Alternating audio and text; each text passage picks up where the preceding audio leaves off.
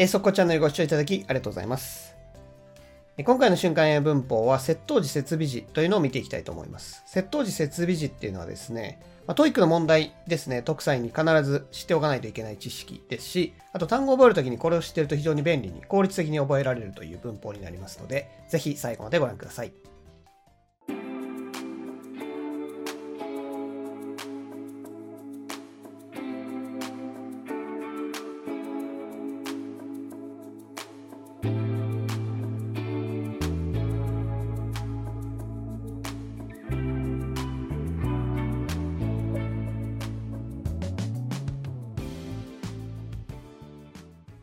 最初の文章は、なんか小学校でよく聞いたようなセリフですね。文章はこちらです。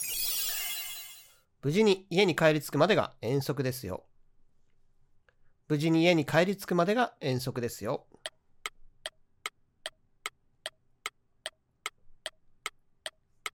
タイトルはこちらです。The excursion goes on until you get home safely. The excursion goes on until you get home safely. こちらの文章ですが、excursion。これがですね、遠足とかね、日帰り旅行という意味になります。go on。これが続くという意味ですね。で、問題になっているのは、今回のテーマですね。これ safely になります。これ safe とか safety にしちゃった方もいるかもしれないんですけども、これ safely である理由がありますね。これ get home という動詞ですね。そこのとこにかかってる、就職してるので、動詞を就職するのは副詞じゃないといけないということで、これ副詞になってるっていうことなんですね。で、このなんとか詞っていうのは品詞っていうんですけども、英語の主要品詞としては4つあって、名詞、動詞、形容詞、副詞ですね。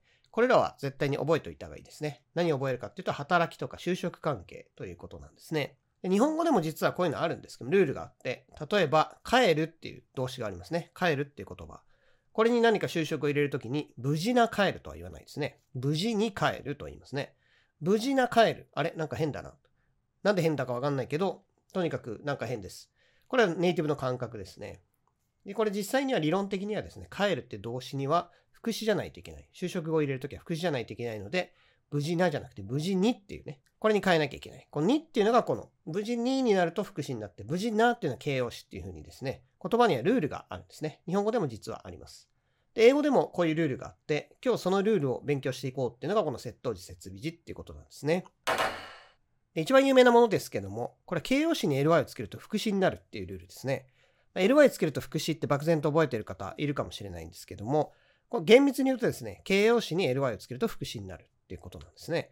例外としては、例えば friendly、フレンドリーとかね、カタカナでも言いますけども、これ形容詞なんですね。フレンドって名詞ですよね。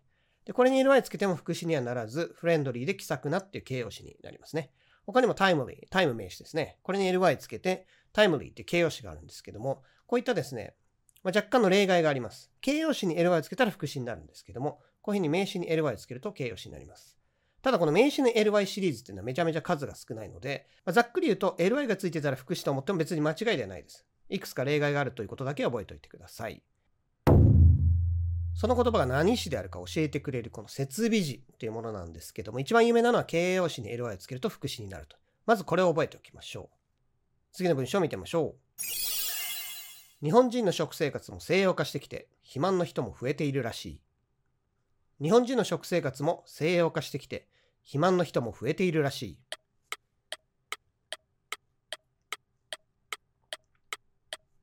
回答例こちらです。It seems the Japanese diet is becoming more westernized, so the number of obese people is increasing. It seems the Japanese diet is becoming more westernized, so the number of obese people is increasing. こちらの文章ですね。まず、ダイエットという言葉。日本語のカタカナのダイエットとちょっと意味が違って、英語ではこういうふうに食生活という意味で使うのがメインですね。他には食事制限という意味もあります。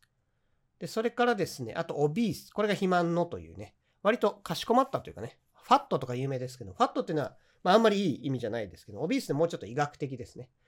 例えば日本語で言うと、まあ会話だと例えばデブとかね、それがファットに当たるとしたら、医学的に肥満っていう場合にこのオビースっていう言葉が使われます。で、こちらの文章では westernized というのがありますけども、ここがね、この文のキーポイントになります。これは動詞を作る設備時なんですね。IZE。まあ、これ、あの、イギリスでは ISE になるんですけども、ちょっとスペルはね、イギリス英語とアメリカ英語で違うんですけども、とにかくこれがですね、動詞を作る設備時なんですね。で動詞を作る設備時はそんなに多くないので、代表的なものをね、見てみたいと思います。まず FY、FI ってやつですね。これは例えばこんな言葉があります。identify, modify, justify, diversify, notify, classify こういうふうに FI で終わるやつは動詞ということになります。こちらはですね、もともとはこう動詞にするわけですけども、何々化するっていうような意味合いの設備時になります。他には、IZE ですね。これ今出てきた Westernize と同じようなやつですが、これもよく見ると思うんですよね。例えば、realize, finalize, maximize, modernize, apologize。まあ、この辺ですね。modernize とかね、見たとこ、なんだこれ新しい単語かと思いきや、実はモダン、近代的なっていう形容詞。これ有名ですけども、これの動詞形っていうことになるんですね。他には、en がつく。これもね、動詞になるんですね。例えば、weaken weak っていう形容詞がありますが、これに en つけると動詞になって weaken ですね。それから broaden。broad っていうのは広いって意味ですけども、これに en をつけると動詞になる。broaden。widen。それから前につくパターンもありますね。encourage。enable。この辺の動詞になりますね。で、このような単語の先頭につくものですね。これを接頭詞と言います。もともと設備時っていうのはですね、こう何しかっていうのを教えてくれるようなもので、接頭時っていうのはどっちかってこう意味ですね。意味のヒントを教えてくれるようなもの。これが接頭時っていうイメージですね。動詞を作る設備時。有名なのは IZE、realize とかですね。あと fi、identify とか broad、en ですね。この3つが有名です。次の文章を見てみましょう。彼はもともと問題行動を起こすような生徒ではないんです。彼はもともと問題行動を起こすような生徒ではないんです。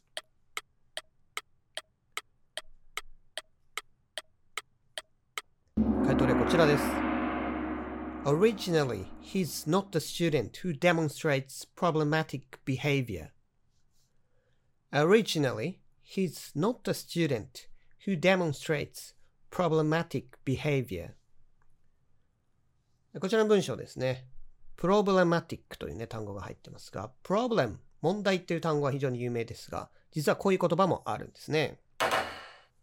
日本語でも乙女チックとかね、なんとかチックっていうことがありますけども、もともとこれ英語から来てるんですね。IC が最後につくと、これ形容詞を作る語尾ですね。設備時ということになります。副詞を作る設備時、ly っていうのがありましたけど、あと動詞のやつも3つぐらいありましたね。ただ形容詞作るやつね、結構いろいろありますね。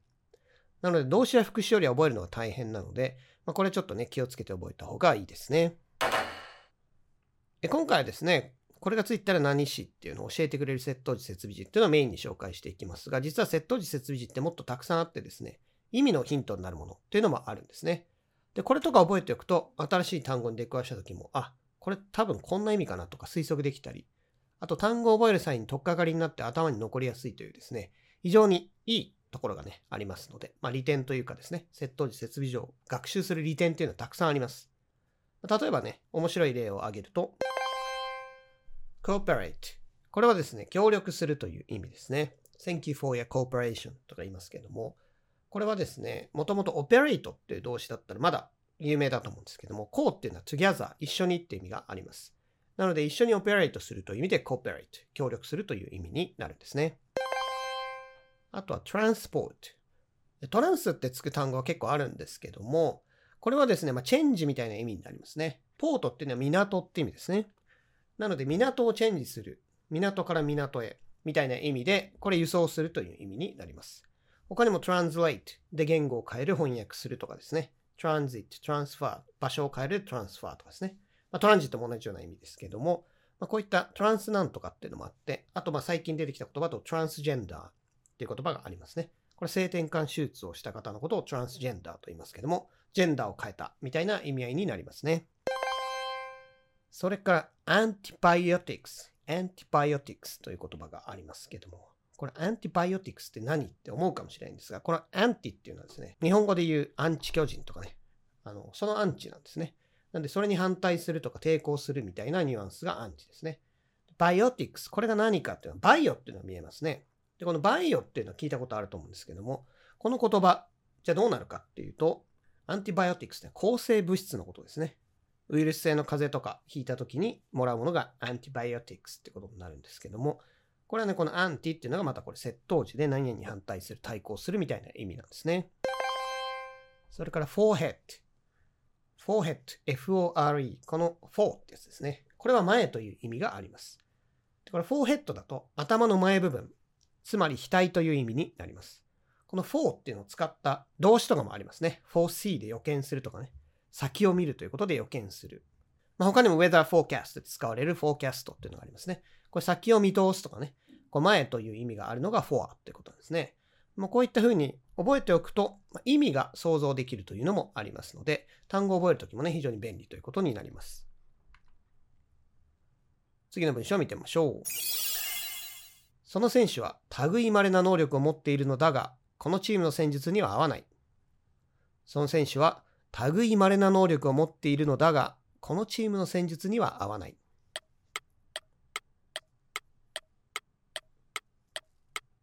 回答例こちらです。While the player has distinctive abilities, they do not suit the tactics of this team.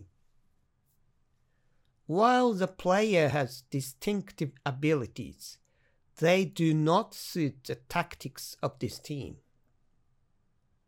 こちらの文章ですね。何々の一方でという言葉で while というのを使ってますね。それから suit。これは用途とかに適合しないっていうのが suit ですね。tactics。これが戦術という意味になります。まあ、strategy とかでもいいですかね。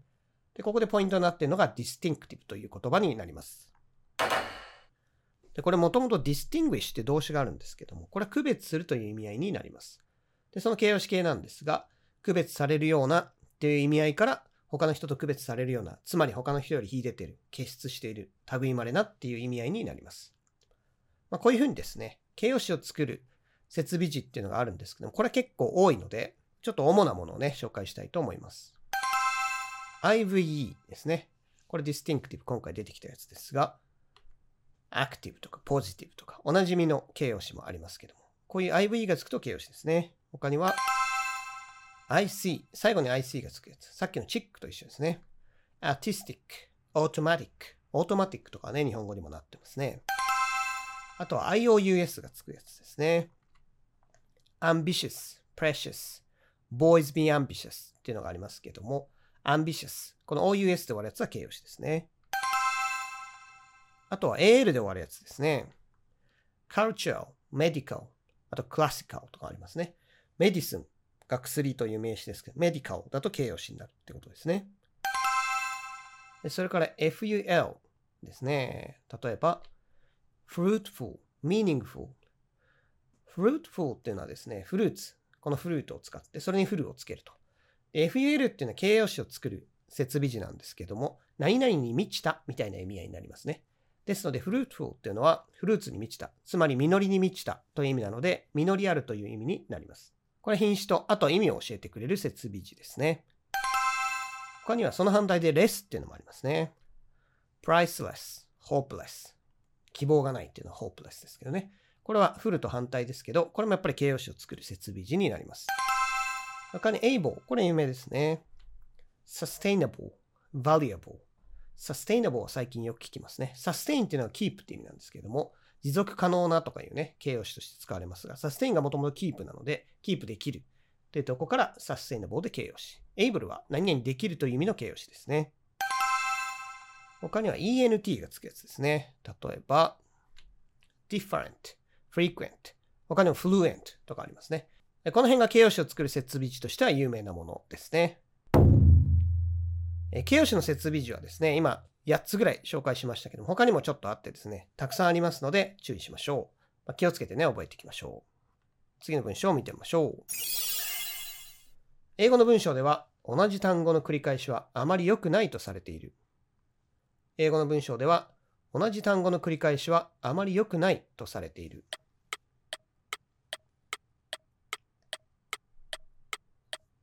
回答例こちらです。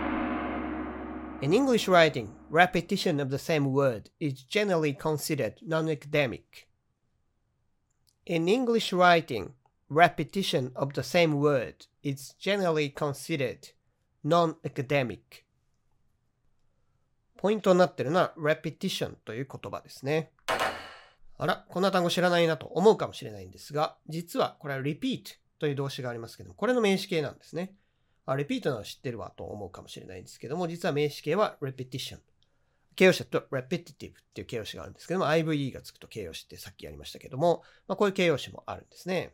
まあ、こういうふうにですね、こう、設備時とか接頭時知ってると、あ、もしかしたらあの単語の形が変わったやつかなとか、そういうことも推測できるようになります。ちょっとクイズを出してみましょう。この言葉の意味は何でしょう ?air purifier。まあ、エア置いといて、purifier って言葉ですね。これが何かっていうのをちょっと考えてほしいんですけども、air purifier。で、これはですね、この fi っていうのはね、動詞を作る語尾でしたね。それにさらに er がついてるんですね。で、もともとは pure っていうね、pure なら皆さん知ってると思うんですけども、純粋になってるんですね。で、それを purify という動詞にすると、純化する。まあ、純粋にする。つまり純化するって意味ですね。で、purifier。この er がつくと、純化するものとか人。この er っていうのはものとか人を指すというですね、あの設備時になります。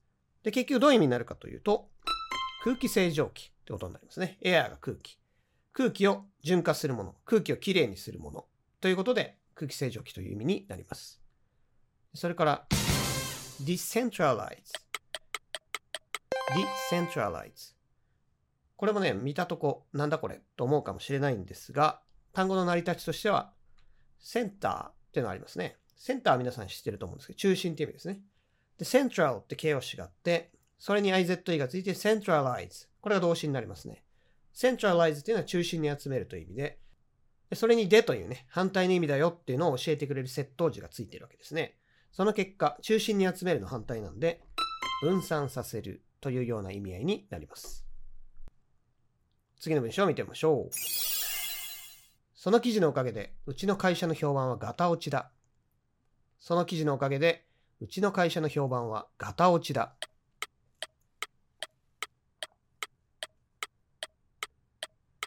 タイトルこちらです。Due to the article, our company's publicity has been severely damaged. Due to the article, our company's publicity has been severely damaged. こちらの文章ですね。publicity という単語がポイントになっています。これ、パブリック、公共のという言葉がありますけど、これの名詞形っていうことなんですね。でこれ ty もね、名詞を作る設備時の一つなんですけども、この設備時、じゃあ名詞を作る設備時っていうのはどういうのがあるかというと、まあ、この辺がありますね。まず ness。有名なのは kindness とか happiness。happiness 有名ですかね。で次は ism。Ism ですね。おしゃれイズムとかいう番組もありますけども、あれもこれから来てますね。realism。criticism。これはもともと何々主義っていう意味の言葉ですね。それから ty。これも名詞ですね。community, society。この辺が有名ですかね。それから ance。これで終わるやつですね。ance。これ何かっていうと、performance とかね、compliance という言葉があります。compliance は最近よく聞きますね。まあこういうふうに ance で終わると名詞ということなんですね。他には ment。これ有名なやつだと enjoyment とか management と言われますね。マネジメントが一番有名かもしれないですね。カタカナ的にはね。メントがつくと名詞ですね。アミューズメントとかね、エンターテイメントとかたくさんありますね。それから CY。これもね、名詞になります。privacy, efficiency, privacy とかね、カタカナにもなってますね。それから ER。これ今回も出てきましたけども、先ほどの文章でね、出てきましたけども、player とか employer。何々する人とか物。これを ER で表すことができます。これがつくと名詞ですね。それから EE ですね。インタビューイとかエンプロイーっていう言葉があるんですけども、EE ってつくと、これ何々される人ってことですね。インタビューイーだとインタビューされる人ってことになりますし、エンプロイーだと雇われる人。なので、つまり従業員って意味ですね。これも名詞を作る設備時になります。で、これ、窃盗時設備時の覚え方なんですけども、なんか丸暗記っていうのは難しいので、自分がよく知ってる単語と結びつけておくといいですね。どういうことかというと、例えばメントって何だっけなと思った時に、メント、あ、マネージメント、だから名詞みたいにですね、メントっていうのが何かなって考えるときに、マネージメントって単語よく知ってて、これ名詞だっていう認識がもうすでにあるんだったらそれを使って、メントイコールマネージメント、あ、つまり全部名詞みたいにね、こういうふうに覚えていくといいですね。これはこう、どの単語が一番しっくりくるかっていうか、一番もうすでに頭の中に入ってる単語っていうのは個々で違うと思うので、その語尾を持つ単語を引っ張り出して、それとくっつけて必ず覚えておくと。そうすると一番定着しますので、丸暗記というよりはそういう自分の知ってる単語とね、結びつけて覚えておいてください。設備時、窃盗時、覚える際には、すでに知ってる単語をね、活用して、うまく覚えるようにしてください。主な窃盗時設備時っていうのを紹介しましたけども、他にもこれがついたらこういう意味ですよとかですね、結構窃盗時設備時っていうのはたくさんありますので、まずは今日のものをきっかけにですね、まずこれがついたら何し、これを覚えて、余裕が出てきたらさらにね、違う窃盗時設備時を覚えてみてください。それから TOEIC の問題でね、品詞問題っていうのがありますけども、これとかもですね、結局何詞っていうのが分かってないと解けないっていうような問題がありますので、TOEIC 受ける方はね、必ずこの窃盗時設備時っていうのを覚えるようにしてください。それではまた次回の瞬間英文法でお会いしましょう。